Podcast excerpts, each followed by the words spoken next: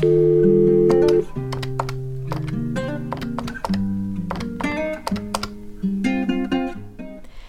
à toi et bienvenue dans un nouvel épisode du Hotline Club. Alors aujourd'hui il se fait très tard parce que c'est minuit et quelques là ce soir, mais euh, j'ai décidé d'allumer mon micro et euh, d'enregistrer un podcast sur un sujet qui me tient tout particulièrement à cœur parce que c'est quelque chose d'assez sensible et perso, mais je pense que ça peut être très utile donc euh, d'en parler du moins. Donc je vais parler, comme tu l'as lu dans le titre, de la dépendance affective. Donc j'ai mis du temps à trouver la bonne façon d'en discuter parce que c'est un sujet euh, qui me touche. Mais euh, je me suis dit que la façon la plus légitime d'en parler, c'était pas de te faire, du moins pour le moment, euh, un podcast sur des remèdes miracles pour t'en sortir, parce que ce serait clairement très malhonnête de ma part, vu que même moi j'ai un peu de mal à m'en dépêtrer, mais plutôt de voilà, se donner rendez-vous pour faire un point sur la façon dont je l'ai vécu, sur l'impact que ça a eu sur mes relations, donc principalement mes relations amoureuses, et sur ce que j'essaie de mettre en place petit à petit pour euh, essayer d'y remédier. Donc je me dis que cet épisode peut être finalement utile à pas mal de monde. Déjà à moi parce que ça va être un peu comme une mini-thérapie, le fait de verbaliser tout ça à voix haute, ça va sûrement me faire ouvrir les yeux sur ma situation. Euh, ça peut aussi être utile à celles qui vont se reconnaître dans mes paroles, à ceux qui sont juste curieux d'entendre mon témoignage et qui veulent savoir ce que le terme dépendance affective signifie, parce qu'on en entend parler beaucoup, mais c'est pas vraiment forcément clair, quoi. Et aussi, je me suis dit que ça pouvait aussi t'aider à mieux comprendre ton partenaire si il ou elle en souffre. Voilà, le fait d'entendre un peu ma story time à propos de tout ça, tu vas pouvoir te mettre à la place de ton partenaire et te rendre compte que bah, c'est peut-être quelque chose qui, qui le dépasse et, qui est plus fort que lui. Donc je pense qu'on va commencer par une petite définition des familles pour dire de mettre les bases. Donc c'est un peu relou mais c'est vraiment euh, la définition en fait de la dépendance affective pour que tout le monde puisse euh, vraiment comprendre de quoi on parle. Donc c'est un état émotionnel et psychologique dans lequel une personne développe un besoin excessif d'attention, d'affection et d'approbation de la part d'une autre personne, donc généralement d'un partenaire romantique. Euh, les personnes qui souffrent de dépendance affective ont tendance à se sentir incomplètes ou insécurisées sans la présence ou la validation de leur partenaire, ce qui peut les pousser à sacrifier leur propre bien-être, leurs besoins et leurs valeurs pour maintenir cette relation. Et dans les pires cas, cela peut entraîner des comportements malsains, comme la négligence de soi, mais surtout la tolérance de comportements abusifs, comme les violences, les humiliations et les tromperies, par peur d'être abandonné. Donc rien que lire tout ça, euh, ça me fait drôle parce que je me dis que vraiment c'est exactement la problématique de mon état en fait. C'est triste à dire, mais, mais c'est vrai quoi. Dans mes précédentes relations amoureuses, et euh, je réalise la gravité euh, du truc. Donc c'est peut-être pas plus mal qu'on en discute et qu'on fasse un point tous les deux aujourd'hui. Perso, je pense que c'est un état vraiment que j'instaure moi-même et qui est indépendant du comportement de mes partenaires. Parce qu'en faisant mes recherches du coup pour cet épisode, euh, je me suis rendu compte que cette problématique c'est un peu comme un cercle vicieux parce que à la fois les dépendants ils sont très souvent attirés par le même type de profil, donc ils sont attirés par des gens euh, sur deux, des personnes émotionnellement froides et qui ont souvent des blessures émotionnelles à guérir malheureusement. Et en fait les dépendants parce qu'ils se disent qu'avec tout l'amour qu'ils ont à donner et bah, ils vont pouvoir réussir à soigner ces gens-là. Donc il y a aussi le syndrome de l'infirmière qui rentre en, compte. Mais euh, voilà, en fait, surtout, ils admirent la confiance euh, que les gens en question ont en eux, parce que c'est généralement quelque chose euh, dont ils manquent. Et du coup, sans forcément penser à mal, bah, les partenaires, ils tirent satisfaction de la relation parce que ça flatte grave leur ego. Tu m'étonnes, en même temps, ils sont placés sur un piédestal de fou et tout, donc eux, émotionnellement instables, ça comble un petit peu leurs insécurités. Et en fait, à côté de ça, le, dépendant, lui, il est tout content de satisfaire l'autre, de se donner à 100%, euh, parce qu'il a qu'une idée en tête, c'est de surtout pas perdre son copain ou sa copine, quoi. Donc du coup, euh, les deux se trouvent dans une relation hyper toxique, mais à la fois chacun y trouve son intérêt, et tant que le déclic n'est pas fait d'un côté ou de l'autre, bah, la situation ne peut pas s'arranger. Et quand tu te trouves dans un type de relation de dépendance affective et que tu es placé en tant que dépendant, eh bah tu souffres beaucoup, mais le pire c'est que tu souffres pas forcément de, de la situation, enfin de voir euh, ton partenaire peut-être euh, être irrespectueux envers toi, etc. C'est vraiment tu souffres de voir ce que ça révèle en toi. Donc ça révèle en toi ton manque de confiance, tes complexes, etc. Et en fait, je sais pas, moi, euh, ton partenaire peut avoir des comportements dérangeants, par exemple parler à des filles sur les réseaux, etc., draguer en soirée ou autre. C'est du manque de respect, mais en fait, le souci, c'est quand ça remet en question toute ton estime de toi. Genre, tu perds ta valeur en fonction de ce que la personne fait. Et c'est là où ça devient méga dérangeant et, voilà. Et pour le coup, la seule solution à la dépendance affective, malheureusement, c'est de s'en rendre compte et d'avoir soi-même le déclic.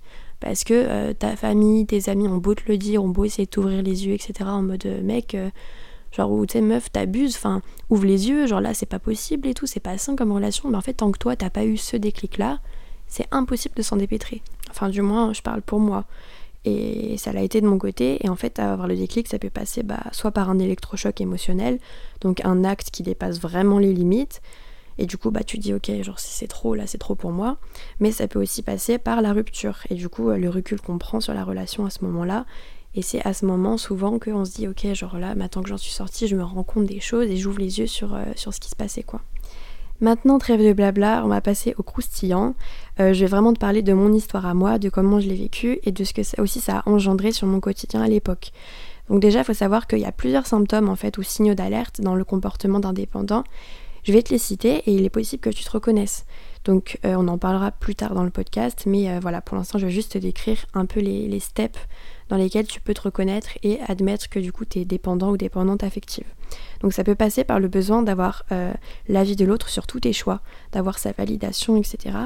Euh, aussi accepter des choses qui nous auraient été intolérables euh, habituellement. Donc ça c'est quelque chose dans lequel je me reconnais plutôt pas mal. Parce que je me dis qu'en fait si une de mes potes m'avait demandé conseil sur son couple en disant bah voilà, Lynn mon mec fait ça et tout, qu'est-ce que t'en penses, qu'est-ce que je dois faire?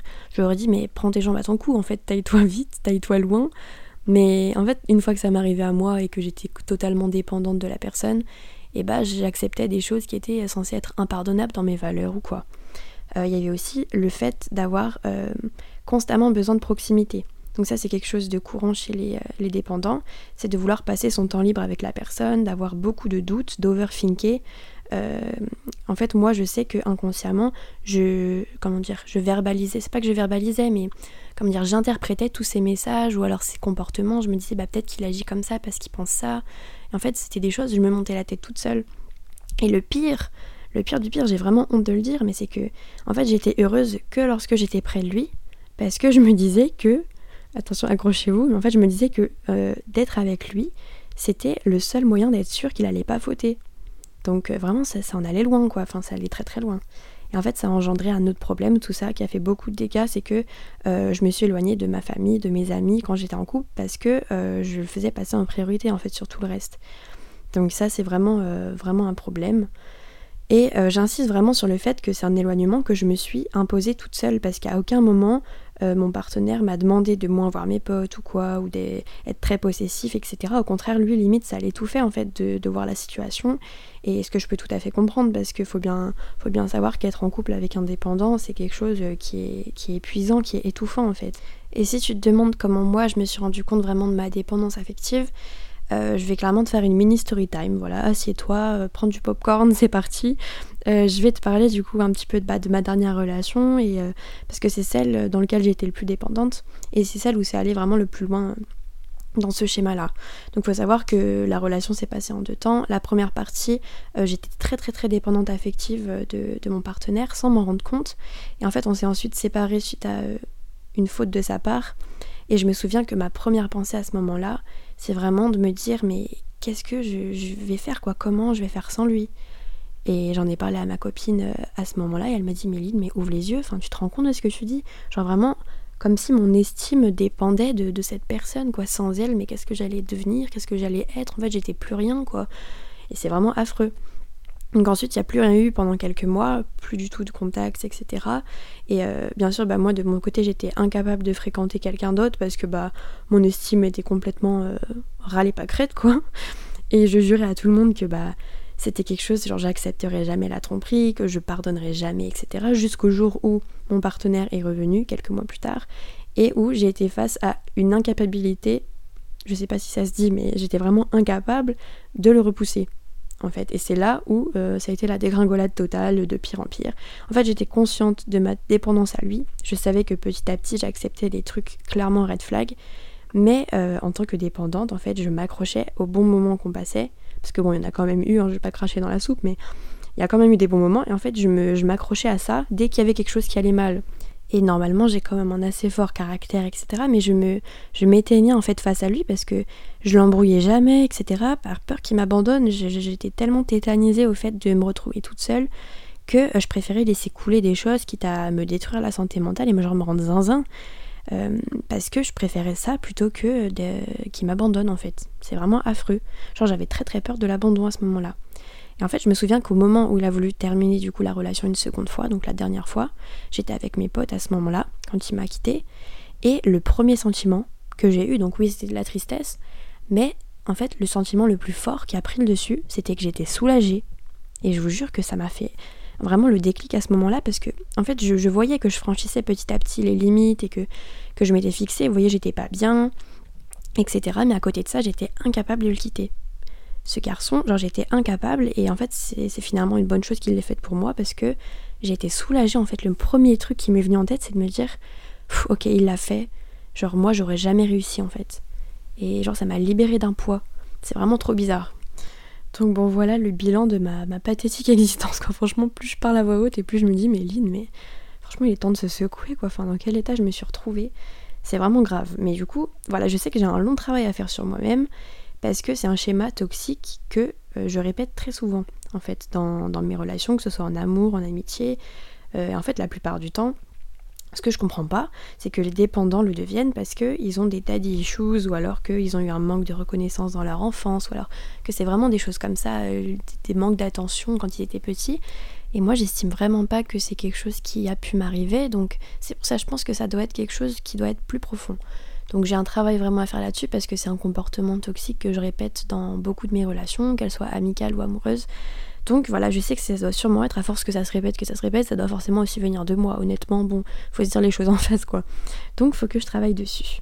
Mais en tout cas, euh, maintenant que je suis consciente de tout ça et que du coup, bah, j'ai pu passer l'été à vraiment penser à moi. Donc je pense que vous comprenez aussi peut-être mieux ceux qui ont écouté mon, podcast sur euh, mon Heal Girl Summer. Voilà, vous faites un petit peu des liens, mais euh, j'ai décidé en tout cas de mettre en place des choses qui peuvent m'aider à ne pas retomber dans ce schéma-là, que ce soit avec les garçons que j'ai fréquentés donc depuis, euh, depuis lui, ou alors dans les relations générales que, que j'ai. Donc je pense que ça peut aussi donc parler à tous ceux et celles qui sont euh, dans le même état que moi, donc de dépendance euh, récurrente. Je pense qu'il est important de vraiment se créer notre bulle dans lequel voilà, on occupe nos journées, nos semaines, on se prévoit des choses qui nous font du bien, euh, en fait, on se crée un cocon confortable dans des moments où notre quotidien est bien chargé. Et en fait, en étant comme ça vraiment omnubilé par notre quotidien, ce qu'on a à faire, etc., notre planning, eh ben, on n'aura pas à se demander constamment euh, ce que fait l'autre, euh, et si je voyais l'autre, et pourquoi lui il me propose pas, pourquoi il m'envoie pas de message, parce qu'en fait, on aura vraiment la tête, ailleurs, quoi. Et, et, en fait, j'espère qu'à force de vivre et de passer du temps avec moi-même, je me rendrai compte que j'ai pas besoin en fait de la validation de quelqu'un d'autre et que euh, j'arrêterai d'être constamment dans la demande parce que c'est pas quelque chose qui est vivable ni pour moi ni pour, euh, ni pour mes partenaires quoi. Donc euh, j'espère honnêtement, je croise les doigts, je vous jure que bah, dans quelques mois je, ferai un update dans, mes podcasts et que je dirai que bah, j'ai travaillé sur moi et que ça va beaucoup mieux, tout ça, tout ça. En tout cas, si toi qui écoutes ça, tu t'es reconnu dans mes mots, et que tu es en ce moment dans un couple et qui te fait ressentir du moins de l'anxiété plus que du bonheur, sache que t'es pas toute seule que moi je te juge pas parce que je sais ce que ça peut vraiment être et que c'est quelque chose qui te dépasse et qui est bien plus fort que toi. Donc si tu as besoin de parler, n'hésite pas à m'écrire sur Instagram, à me DM, j'essaierai vraiment de prendre du temps bah, pour qu'on en discute parce que je sais ce que c'est. Et si en écoutant ce podcast, à l'inverse, tu as reconnu des comportements de ton ou ta partenaire, et eh bah je peux que te conseiller d'en parler avec elle, de verbaliser ce que tu penses et ce que tu ressens en fait parce que j'espère vraiment que vous trouverez tous les deux euh, une façon de mettre en place des choses pour que ça s'arrange. Donc on arrive à la fin de ce podcast. Je t'ai un petit peu quand même ouvert mon cœur dans cet épisode. Euh, je trouvais cool de faire un format un petit peu plus story time où je parle vraiment de moi et de, mes trucs perso quoi. Euh, où on fait un bilan sur ma situation. N'hésite euh, pas vraiment à me faire un retour sur, sur ce que tu as pensé de mon épisode. Je t'attends vraiment en DM, ça me fait très plaisir à chaque fois d'avoir le retour de ceux qui écoutent mes podcasts. Ça me motive à continuer et ça me, ça me rebooste à fond. Euh, donc voilà, en attendant, je te fais des gros bisous, je te souhaite une bonne semaine et nous on se retrouve la semaine prochaine, donc mercredi prochain. Je te fais des bisous.